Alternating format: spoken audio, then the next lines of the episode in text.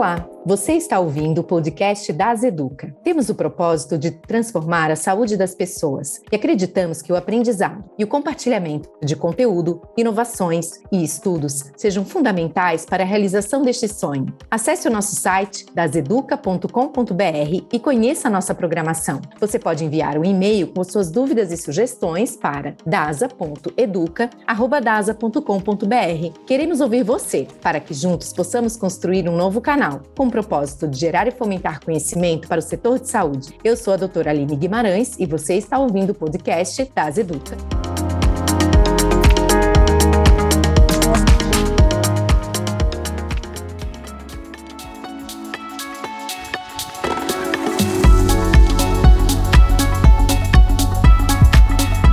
Alta, também conhecida como hipertensão arterial, é uma doença que afeta quase 40 milhões de brasileiros acima dos 18 anos, segundo dados do Ministério da Saúde. É uma doença silenciosa que não percebemos e que pode causar muitos estragos se não for diagnosticada e tratada. É uma doença que ataca os vasos sanguíneos, coração, cérebro, olhos, além de poder causar a paralisação dos rins. Para entender melhor sobre o assunto, no podcast das Educa de hoje, vamos conversar com o Dr. Gustavo Campana, diretor médico da DASA, e com a doutora Núbia Wellerson Vieira, médica cardiologista, diretora do Hospital Brasília da DASA.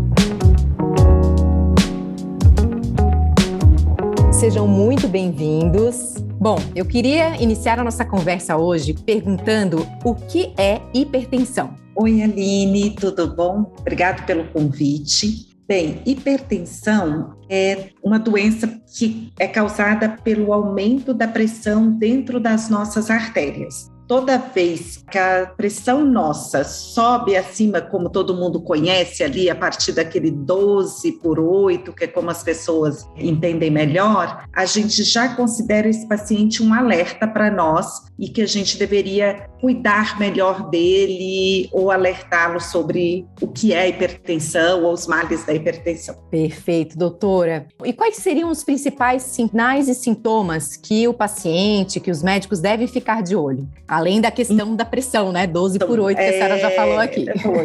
Pois é, Aline. Então, esse é um, uma grande coisa. Eu falo assim que a pressão deveria ter mais sintomas, doer mais, porque a gente nunca esquece da unha encravada. Eu gosto desse exemplo porque ela dói. Então, a gente se preocupa e a gente cuida, né? Então, assim, os sintomas que os pacientes mais relatam, os mais comuns, é aquela dor na nuca, uma dor aqui por trás da cabeça, um peso isso, esse é o sintoma mais comum. O outro sintoma que os pacientes queixam às vezes é de uma dor no peito, um aperto no peito, e que pode ser confundido às vezes com um infarto ou uma angina, mas o pior é que na maioria das vezes eles não sentem nada e aí ficam longos anos sem nenhum sintoma. Então, quando que a gente deve pensar na hipertensão se eu já não vou ter sintoma? Quando eu estou sedentário, quando eu estou acima do peso, quando eu tenho o hábito de comer mais sal, quando eu estou bebendo um pouquinho mais, se na minha família já tem uma história de pressão alta. Então, não vamos só esperar esses dois sintomas que são os mais frequentes, né? Vamos pensar também se tudo está fora do lugar, será que eu não posso estar tá ficando hipertenso?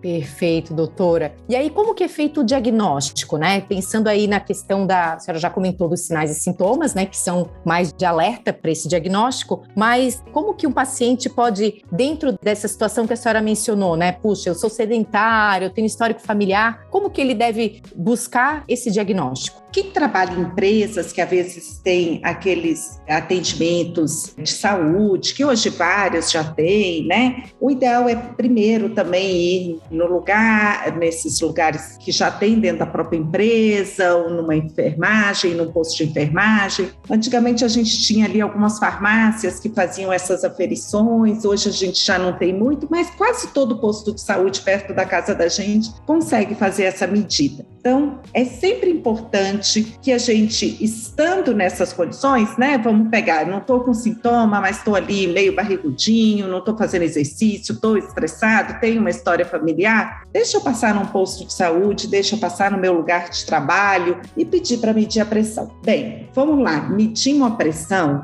aquela única medida não me transforma num hipertenso, mas ela me diz que eu preciso ir a um médico avaliar e fazer novos exames e até mesmo o médico medir em diferentes posições, né? Eu estar só sentado, mas é, talvez ele precisa medir deitado, em pé e sentado, avaliar se realmente eu estou hipertenso ou não. Mas eu acho que a primeira medida é isso. Estou fora do que já deveria estar? Vamos passar lá no serviço médico do meu trabalho, no posto de saúde perto da minha casa, vamos medir.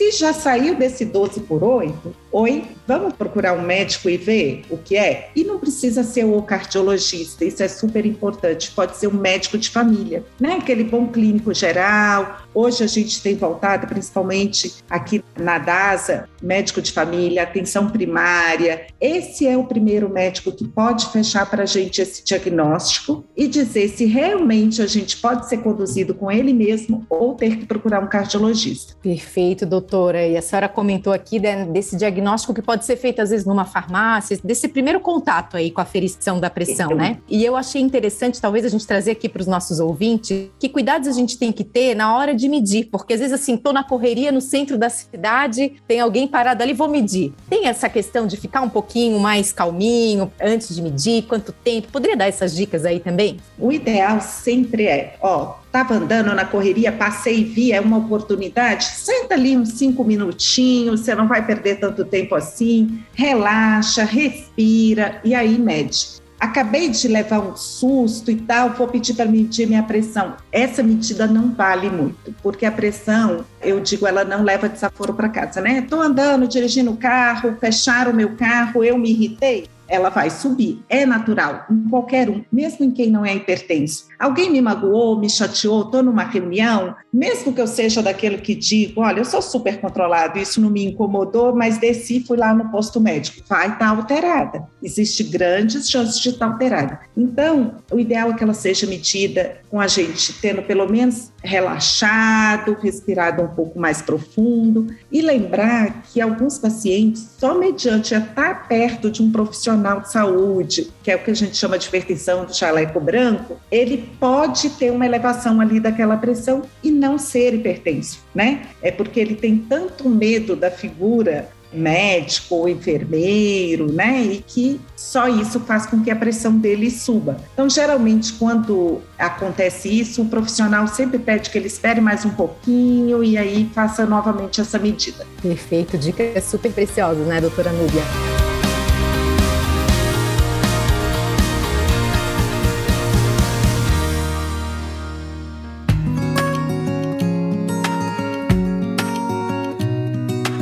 Bom, a senhora já começou, já deu uma pincelada aqui em relação aos fatores de risco, né? A questão do sedentarismo e alguns outros. Poderia trazer de forma um pouquinho mais esmiuçada aqui para os nossos ouvintes que fatores de risco que a gente pode ter para a pressão arterial aumentada? Os principais fatores de risco são a obesidade é um deles, que a gente começa a reter mais líquido. Geralmente, quem é obeso está sedentário ainda tem um péssimo hábito alimentar, né? Então, aí ele já agrega mais coisas além de tudo. Então, assim, ó, sedentarismo, a pressão ela melhora muito com a atividade física. O ganho de peso faz com que a gente retenha líquido e com que a gente acabe aumentando essa pressão arterial. O excesso de sal na comida né? A comida é só o tempero que a gente fez lá na hora da preparação, o brasileiro usa muito pouco outros temperos, né? A gente trazer aí que a gente tem uma gama de temperos tão gostosos e não precisa ser o sal único e exclusivamente o tempero da nossa comida. O sal na mesa, aquele velho saleirinho que a gente tem lá em tudo quanto é bar, que a gente vai, não sei o quê, ele não é o ideal. A comida já vem temperada, a gente não deveria ficar acrescentando, até porque a gente nunca bota a quantidade certa ali, sempre acaba dando uma escorregadinha na mão e colocando um pouquinho a mais. As bebidas alcoólicas, né? O uso de bebida alcoólica de forma regular, ela também acaba piorando o controle da nossa pressão, o estresse. Então, hoje, quase todos nós temos um nível de estresse aí na vida da gente. Então, todos os outros fatores que a gente puder contribuir para tirar é melhor, porque o estresse já vai estar ali de alguma forma, tabagismo e, óbvio, a nossa história familiar. Então, de todos esses que eu falei, eu até deixei a história familiar para o final, porque a história familiar, eu posso até brigar com a minha família, mas eu vou continuar sendo a minha família, né? Então, a gente não tem como modificar, mas a gente consegue modificar todos os outros, né? E dentre esses, a gente tem o exercício físico que nem precisa ser tanto assim, mas ele de uma forma regular, três vezes na semana, pelo menos aí uns 30 minutos, ele ajuda a gente a perder peso, ele controla o nosso nível de estresse e ele melhora a pressão. Então, é a gente tentar observar dentro disso tudo que a gente falou aqui um pouco, cada um vai ser um que vai estar tá mais intenso, né? Para uns é mais o excesso na mão dorsal, outros, eu acho que nessa pandemia a gente se permitiu beber um pouquinho mais, a gente estava preso, era né, um agrado que a gente podia fazer para a gente, né? E uhum. olhar outras coisas, como doenças. Eu vou falar dessa, porque bem recentemente, no último final de semana, fizeram uma entrevista a respeito de uma música que está bombando aí no TikTok. Eu não tenho TikTok, mas assisti a reportagem, achei super interessante. Acorda Pedrinho. eu assisti dia... também. então, aí eu fiquei pensando no Pedrinho, e quando o Pedrinho apareceu, o Pedrinho é a, a apneia do sono. o Pedrinho é a síndrome da apneia do sono, né? É aquela pessoa que aonde senta dorme, né? E às vezes a gente acorda todos os dias muito cansado, não sabe por que está cansado, coloca a culpa no trabalho, coloca a culpa no dia, no movimento, e aí depois fica cochilando no trabalho, e com isso a gente vai ficando com a glicose um pouco mais alta. E quando a gente se percebe, a gente já está hipertenso, já está cardiopata, com síndrome metabólica, e tudo que a gente tinha, na verdade, era uma apneia do sono né? Então, é super importante a gente também estar tá atento a esse detalhe. E a apneia do sono, ela aparece também nos magrinhos, enfim, não é só os gordinhos, mas ela pode acabar nos levando a um estado de síndrome metabólica até ficar obeso. Mas cochilo demais, acordo cansado, se liga, pode ser a apneia do sono e a apneia do sono ela piora em muito a pressão, porque durante o sono é a hora que a nossa pressão se acomoda e começa melhor o dia seguinte. Nossa, super interessante. Eu realmente nunca tinha atentado para isso. Tenho certeza que os nossos ouvintes aqui vão prestar mais é. atenção aí na questão do sono. É a corda Pedrinho, né? Acorda Pedrinho. Muito boa. Eu queria saber de você, doutor Campana, como fica a questão dos novos biomarcadores, suas inovações e como será o uso da genômica na predição de risco. Pode explicar de forma prática para os nossos ouvintes? A avaliação hoje laboratorial no acompanhamento do paciente portador né, de hipertensão arterial sistêmica, ela tem como objetivo sempre detectar lesões clínicas e também subclínicas em órgão-alvo que é o que a gente chama de estratificação de risco, né? Então, qual é o risco dele desenvolver uma doença cardiovascular e isso se desdobrar num infarto agudo do miocárdio, a própria avaliação de diabetes, ou seja, comorbidades que podem caminhar junto com a hipertensão e ocasionando, por exemplo, uma síndrome metabólica. Então, isso já é bastante clássico, né, no acompanhamento do paciente com hipertensão. Hoje, o que tem de inovação e o que tem de novos biomarcadores olham muito para essa estratificação de risco de uma forma um pouco diferente, né? Então a gente tem, por exemplo, aqui na DASA,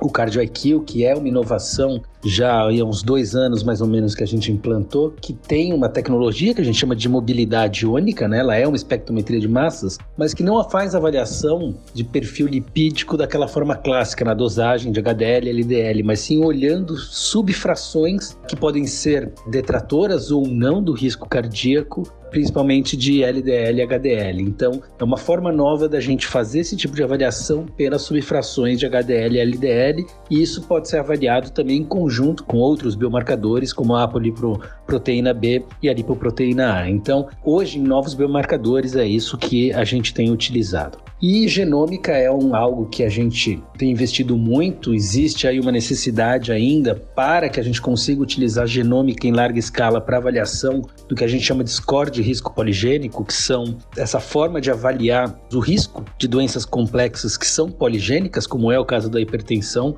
A gente precisa ter bancos de dados nacionais, né? O Brasil é um país com uma população extremamente miscigenada, o que traz um desafio adicional para que a gente utilize, né? Mas a gente já tem estudos, principalmente feitos em populações europeias. Tem um estudo muito interessante do Hypertension, publicado em 2021, onde ele faz avaliação de risco poligênico em hipertensão com uma visão de risco entre 4 e 10 anos, e para aqueles percentis de alto risco, chega a encontrar mais de duas vezes o risco contra a população normal. E principalmente para aquelas hipertensões de early stage, né, que de início precoce. Então, eu acredito sim que risco poligênico ainda está em avaliação. A gente sabe que a genética tem uma influência, uma herdabilidade aqui torno de 30% a 50% na hipertensão, são mais de 900 genes já conhecidos que têm relação com é, hipertensão arterial e também as comorbidades, como obesidade, o próprio tabagismo, infarto agudo do miocárdio, tem uma herdabilidade, que é aquela visão que a gente traz né, de gêmeos monozigóticos com a mesma doença, também bastante alta, acima de 50%, 60%, dependendo do tipo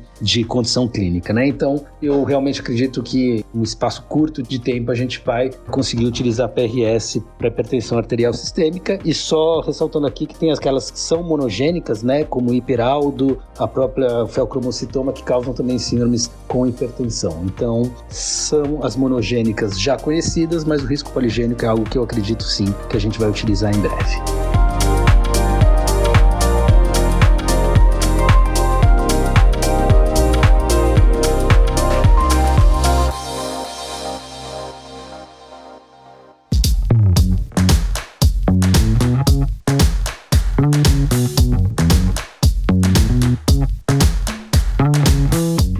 Questão, doutora Núbia, é que a gente vê que algumas mulheres relatam que durante a gravidez, né, acabam tendo uma pressão que aumenta ali, que tem um quadro de pré-eclâmpsia, alguma coisa. Essas mulheres, elas acabam tendo uma tendência maior a desenvolver a hipertensão logo após ou é algo que é reversível e não tem relação? Olha, o quadro pode até ser reversível, né? Essas mulheres podem ter apenas ficado naquele período ali gestacional porque ganharam mais peso, reteram mais líquido, enfim, e entraram só naquela condição ali ali do momento gestacional. Mas é super importante elas estarem atentas, porque uma simples hipertensão durante uma gestação é o que você falou, pode virar uma pré-eclâmpsia ou pode virar uma eclâmpsia, e isso pode trazer um momento feliz, que seria o momento do parto, do bebê nascer, num momento que é de angústia, né, de algum problema de risco, tanto para a mãe quanto com o bebê, né? Então,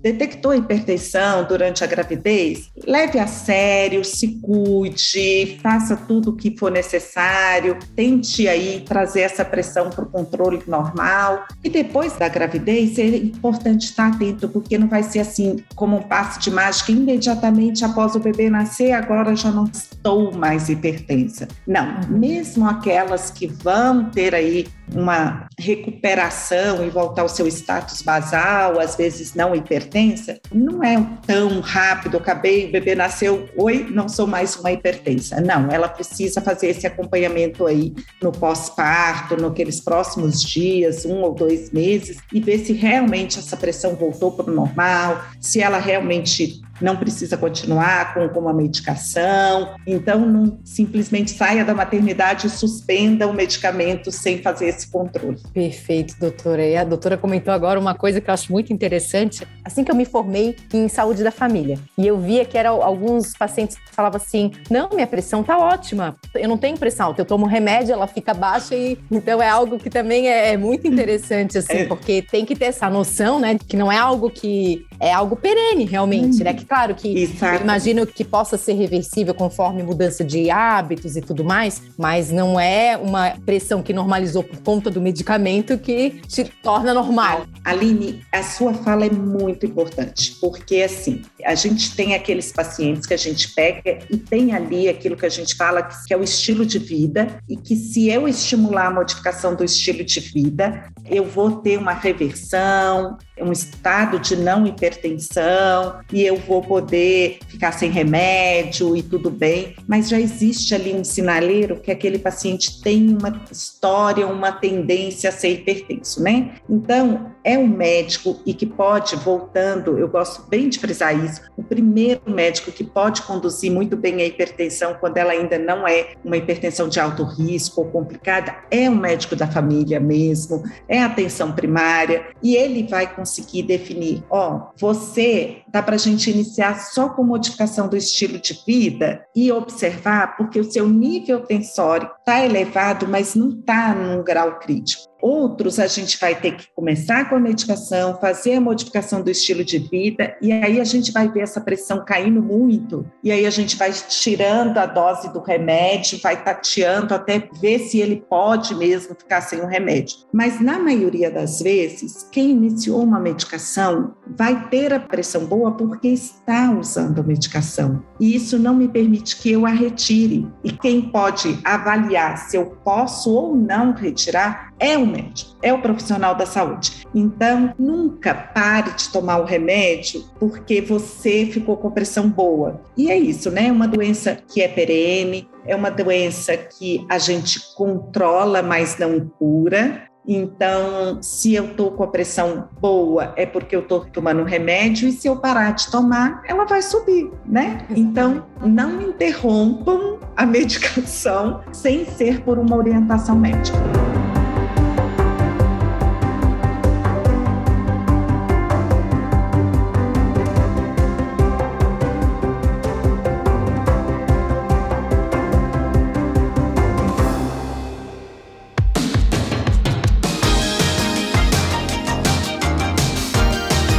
Gente trouxe até agora os fatores de risco para uma pessoa ser hipertensa, né? Agora a gente sabe também que há hipertensão para outras doenças, né? Poderia falar um pouquinho delas? A hipertensão não bem tratada ou mal controlada, ela é, é risco para várias doenças, inclusive doenças que tornam essa pessoa incapacitada para exercer atividades e tudo. Então, assim, aonde passa uma artéria, a pressão pode afetar. Então, é isso a primeira coisa que nós devemos guardar. Se tem uma artéria, posso ter um comprometimento. Então, como a gente tem artéria no corpo inteiro, então vamos começar, por exemplo, o olho existem pequenas artérias nos nossos olhos que vão sofrendo com a pressão alta. Só para as pessoas entenderem, a artéria da gente é como se fosse uma mangueira, aquela mangueira que a gente molha o jardim, a casa. E que se eu ligo a água na torneira com uma velocidade, com uma pressão mais baixa, ela flui bem, aquela mangueira dura anos e está tudo ótimo. Se eu sou daquelas que abro bem a torneira e boto aquela pressão toda, daí a pouco aquela mangueira ela vai dilatando, ela vai aumentando a pressão e ela pode estourar. Então, isso pode acontecer também nos vasos dos nossos olhos, a gente pode ter comprometimento da nossa visão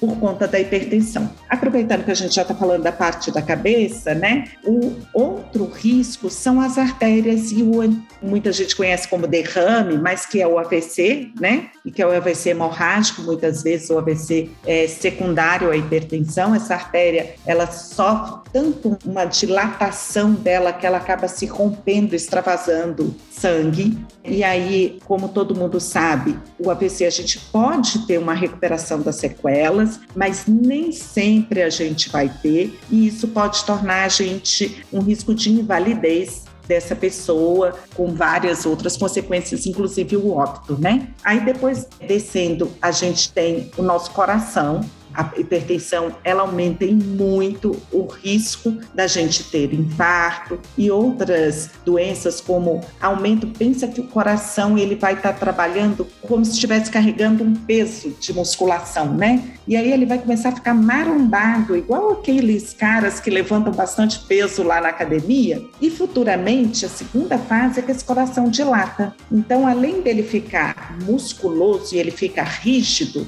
ele vai crescendo numa segunda fase, né? Então, a gente vai tendo aí outras doenças cardíacas que podem nos levar para quadros de edema e retenção de líquido no pulmão e etc. Aí, saindo do coração, a gente tem uma grande artéria, que é a aorta, né? Essa sim é uma mangueira bem calibrosa e que se a gente deixa essa pressão muito alta dentro dessa artéria, a gente vai ter no alargamento dela e vem formar aquele conhecido aneurisma, né? Aneurisma da aorta hard e que pode no momento romper. Então, se a gente pensar naquela mangueira lá que deu um furinho e a água esguicha assim lá no nosso jardim, pensa isso dentro do nosso corpo, né? Basta um furinho numa mangueira do calibre da artéria aorta e a gente consegue fazer um sangramento enorme, a gente consegue colocar em risco essa pessoa, um risco de óbito em um curtíssimo espaço de tempo. Além disso, tem o rim, né? O rim é todo vascularizado e aí a gente pode evoluir com insuficiência renal, precisar de diálise,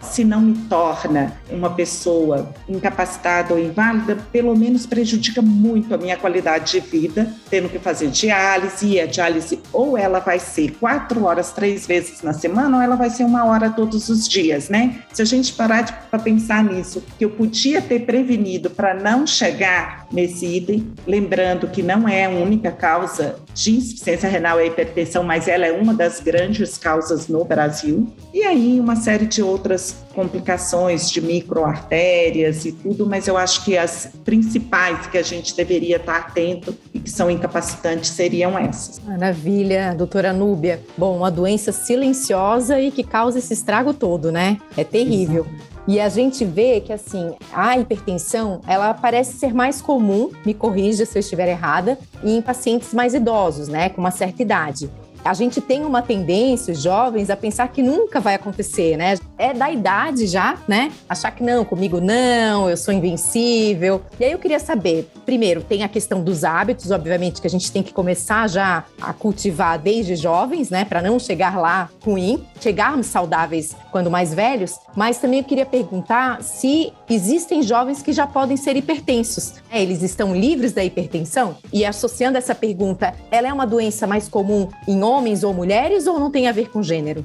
Bom, vamos lá primeiro entre os jovens e os idosos. A gente realmente vem aí como um mito, né? Ah, vai ter hipertensão quando ficar idoso, vai ter hipertensão. Ah, meu avô tinha pressão, mas ele já estava velhinho. E com isso a gente vai se permitindo a nunca, às vezes, nem medir essa pressão, né? Essa é a verdade. Então a gente intitula: sou jovem, para que eu vou medir minha pressão, né? Nunca vou ter. Mas a gente pode ter. Vale a gente lembrar que existe a conhecida hipertensão primária.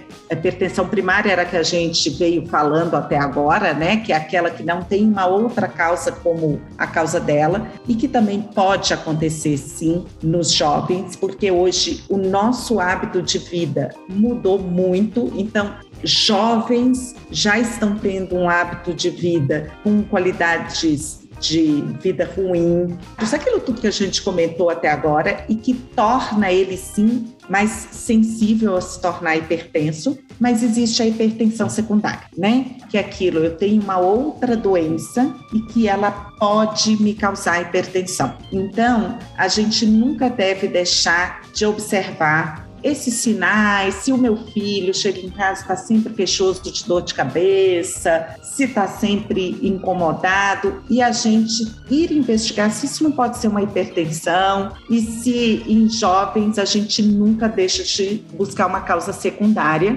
e aí o médico vai investigar todas as outras possíveis causas, e ela é tão séria quanto a hipertensão primária. Então, o jovem pode sim ter hipertensão primária, principalmente se ele já tem lá aquele avô que ele acha que só ficou hipertenso porque era velhinho, ele pode sim já ter esse gene aí, ficar mais cedo do que o avô que ficou só velhinho. Também ele pode ter uma hipertensão secundária a alguma outra doença. E aí, aproveitando o gancho que você pergunta sobre o gênero, a gente deve lembrar também que nós mulheres acabamos usando o anticoncepcional e que para algumas mulheres o anticoncepcional pode acabar desenvolvendo a hipertensão. Então a gente está atenta aí, geralmente o ginecologista acaba fazendo esse diagnóstico, né? Isso quando ela não começa a tomar o anticoncepcional porque a amiga indicou, porque a outra indicou e vai e vai tomando, né? Enfim, ou acho que porque já foi no ginecologista e ele já indicou, tá tudo ok, eu não preciso voltar nele nunca mais, né?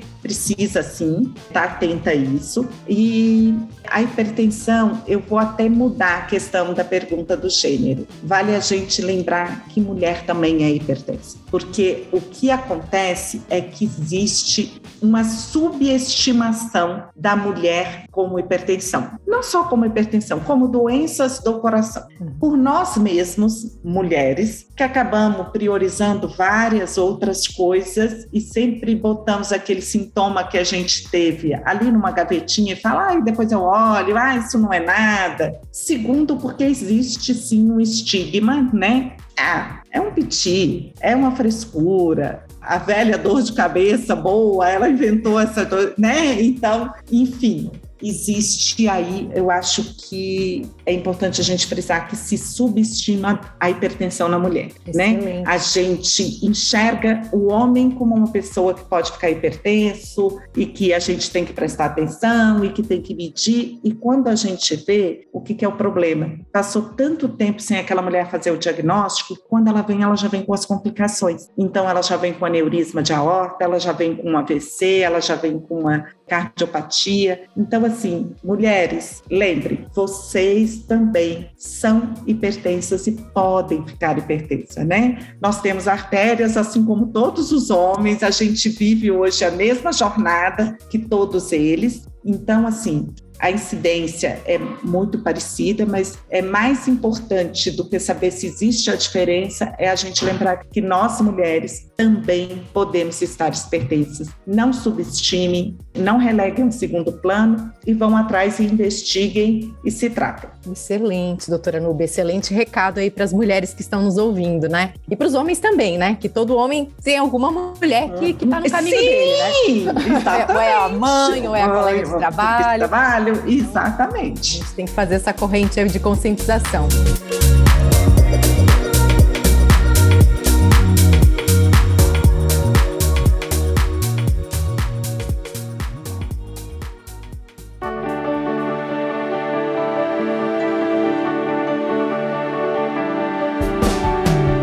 Doutora, e a senhora já falou aqui alguns pontos em relação a hábitos de vida saudáveis para a gente evitar né, a hipertensão. Poderia trazer aqui novamente, que eu acho que vale a pena frisar aqui para os nossos ouvintes? Ó, oh, então vamos lá. Eu acho que um que eu vou frisar bastante, e primeiro, porque ele é pouquinho, se a gente for olhar, nosso dia tem 24 horas. Sei que todo mundo trabalha para caramba, estão todo mundo aí na correria, mas seriam 30 minutos de caminhada, não precisa nem ser aí uma corrida, um exercício mais intenso. Ai, não tenho tempo de ir para academia, não tenho grana para ir para academia. Calça um, um tênisinho, vai fazer uma caminhada concentrada, né? É sair no intuito de praticar atividade física, que seja 30 minutos, o mínimo é três vezes por semana. Isso não só ajuda no controle do peso, ajuda no controle do estresse, mas ajuda no controle da pressão principalmente. O outro é a gente controlar aí o nosso peso. Eu acho que alimentação é uma grande negociação, né? A gente pode comer de tudo, aí o detalhe está na quantidade brasileiro tinha um hábito que era arroz, feijão, né? uma carne qualquer, um ovo e legumes no prato e um prato só de refeição. Hoje, com essa questão do self-service, a gente acaba colocando mais do que a gente deveria, né? Então, cuidado aí na hora que fosse servir, pensem nisso, né? Então, eu acho que a outra questão é a, é a alimentação. O sal na mesa, cortem o sal da mesa, ele não é saudável Eu acho que a bebida alcoólica a gente também tem que ter aí o controle, não temos necessidade de beber todos os dias. As doses, segundo a Organização Mundial de Saúde, lembrando, né, duas taças de vinho no máximo por dia. Aí lembrando, viu? Ou eu bebo vinho, ou eu bebo destilado, ou eu bebo a cerveja, né? No máximo uma garrafa de cerveja, no máximo uma dose de destilado duas taças de vinho. E não é acumulativo, tá? Não bebi durante segunda a sexta e eu posso beber tudo no sábado e no domingo? Não, não pode. A dose do sábado e do domingo continua sendo essa que a gente trouxe e não o acumulativo da semana. Ter um hobby, né? Seja ele o que for. Cada um tem um, cada um gosta de alguma coisa, é como uma, uma forma de relaxar do estresse que a gente já vive no trabalho, às vezes em casa, enfim, cria um hobby. E eu acho que a gente falou de, de quase tudo, evitar os doces, deixem aí os doces para o final de semana, porque a diabetes também acaba colaborando aí com tudo isso. E quem for muito, levanta muito cansado, cochila o dia inteiro, lembra do acorda Pedrinho e vai ver se não está com a apneia do sono, porque ela compromete a pressão. Excelente, doutora Nubia, adorei. Bom, em relação ao tratamento, a gente está fazendo aqui né, um tour pela hipertensão. Agora a gente está chegando no, no, final aqui e a gente poderia falar um pouquinho do tratamento. A gente já falou de hábitos de vida, a gente já falou da importância que bons hábitos têm no controle da pressão, mas também já mencionamos aqui a questão do tratamento medicamentoso. Podia trazer para nós aqui como que se dá esse tratamento? Bom, o tratamento medicamentoso a gente pode iniciar com uma única medicação, né, que a gente chama aí de monoterapia. De novo, só voltando, quem decide qual remédio começa e quando começa vai ser o clínico que vai examinar esse paciente, né? Então a gente tem várias famílias aí de medicamentos, diuréticos, beta-bloqueadores, bloqueadores de canal de cálcio. Temos uma gama aí de medicamentos e de acordo com o perfil daquele paciente que a gente tem, o médico vai escolher o melhor remédio, o diurético, por exemplo, se o paciente é diabético, talvez não seja melhor medicação. Então, o médico vai olhar dentro do contexto como um todo desse paciente, se ele vai começar com uma única droga, que é a monoterapia, ou se ele precisa fazer associação de drogas para ele controlar melhor essa pressão. Hoje a gente já tem medicações de associação e que aí a gente com essa associação não precisar usar doses altíssimas das duas medicações, mas conseguir doses intermediárias e ter até um efeito, às vezes, melhor, ou a gente consegue também melhorar a forma do paciente tomar, né? Porque ele às vezes começa tomando a medicação, vou ter que tomar dois, três horários, e aí ele já não adere ao tratamento, né? Então hoje a gente tenta muito facilitar a adesão ao tratamento, deixando a dose no máximo duas vezes ao dia, se possível uma única dose ao dia, tudo isso para que o paciente se sinta fácil e confortável, não esqueça da medicação e tenha uma adesão maior ao tratamento. A doutora falou aqui que temos né, um, uma gama aqui de opções, né? Então é importante também salientar que o que o vizinho toma não necessariamente vai ser o que é bom para nós, né? A escolha Excelente, pelo médico, ela é feita conforme o perfil, conforme toda uma história de saúde, né, doutora? Então acho que a senhora também já comentou isso, eu acho que vale a pena reforçar aqui, né? Bom, doutora, que delícia de papo, tô adorando conversar, tô aprendendo muito aqui. E para finalizar, eu gostaria que a doutora deixasse uma mensagem para quem está nos ouvindo e quer saber mais sobre esse tema. Eu acho que esse tema é um tema que tem que ser muito conversado ali no bairro, não para troca de remédios, como a gente diz. O remédio do meu vizinho não serve para mim e vice-versa. Mas a gente está atento no nosso trabalho, está atento na nossa família, está atento na escola dos nossos filhos. Isso vale lembrar aquela pergunta que você fez da hipertensão, quando a gente vê uma criança que já está mais gordinha e tudo, e buscar lá na família dela, né? Chama os pais, vamos conversar. Não é um hábito da criança, né? Isso talvez já esteja inserido lá na família dela. Então, eu acho que a melhor forma de combate à hipertensão é a gente lembrar que ela existe, ver quem está ao nosso lado, conversar sobre isso, né? Se você não quiser intrometer muito na vida da pessoa, pergunta: olha, fui medir minha pressão, estava tanto. Você já mediu a sua? Você sabe quanto é? Alguma vez você viu? Às vezes a gente surpreende que a pessoa nunca nem mediu. Então, eu acho que é um pouco disso a gente conversar no sentido de estar alerta que existe, que ela é pouco sintomática. Não é porque eu não tenho sintoma que eu não estou hipertenso, mas que ela pode trazer sequelas muito graves para a gente e que às vezes só um alerta para alguém que a gente acha de uma forma sutil já ajuda ele a identificar que ele está hipertenso. Excelente, doutora. E eu imagino que a gente tenha também aqui ouvindo alguns colegas, né, médicos, e eu acho muito interessante também que os colegas que são clínicos também vejam na consulta, mesmo que não sejam especialistas na área, essa oportunidade de medir a pressão, né? Ontem mesmo eu fui num pneumologista por outros motivos e ele mediu minha pressão. Eu achei assim, nossa, parece que médico à moda é, antiga, né? Antiga. Exatamente. e é isso. Eu acho que a gente tem que lembrar que pelo menos a pressão, ela é. tem que ser medida no consultório, né? A oportunidade está aí para qualquer médico, inclusive o ortopedista também. Lembrando ao ortopedista que se for lá na hora do trauma, não, aquela pressão não conta, porque a pessoa está com dor e a dor altera a pressão. Mas eu acho super importante a sua, sua fala duas coisas: de que é uma grande oportunidade se todos os médicos de qualquer especialidade fizessem essa mensuração, a gente já faria um diagnóstico mais precoce. E lembrando também aos nossos colegas médicos que eles também podem medir a deles, né? Médico também tem pressão alta. pressão alta. Excelente, adorei o nosso papo, doutora Núbia. Muito obrigada mesmo por estar aqui conosco, viu? Eu que agradeço, Aline.